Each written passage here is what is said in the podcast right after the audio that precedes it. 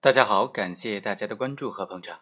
今天呢，给大家讲一讲这样一个问题：在发生交通事故之后，当事人就直接离开了现场。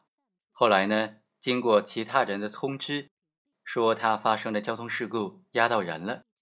此时他才回到了现场。但是回到现场之后的十多分钟，民警才赶到现场。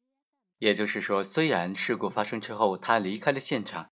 但是在交警部门到来之前，他又回到了现场。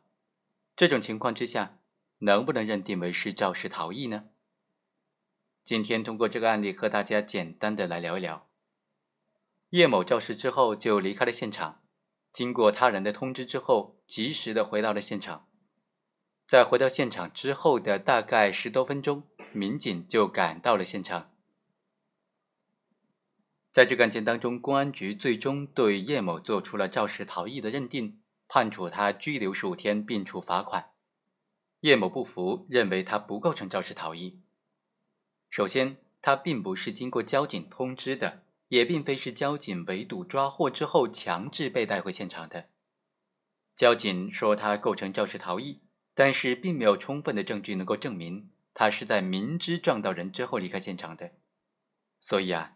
现有证据没有办法证明他主观上具有逃避法律追究的逃跑的故意，客观上在交警到达之前他就已经回到了现场，所以叶某认为，参照最高人民法院关于审理交通肇事刑事案件具体应用法律若干问题的解释第三条的规定，交通肇事之后逃逸是指发生交通事故之后为了逃避法律追究而逃跑的行为。他当时离开事故现场的行为不构成交通肇事逃逸。法院经过审理就认为，现有的证据显示，叶某在被告知他可能撞到人的时候，就立即一个人驾车回到了现场。他在赶回到现场之后，大概十多分钟，民警在那个时候才到达现场的。在这种情况之下，被告公安机关认定叶某构成肇事之后逃逸，理由是不充分的。所以，法院认定这个行政处罚决定书是错误的，这个行政行为是违法的。于是，法院作出判决，撤销了行政处罚决定书。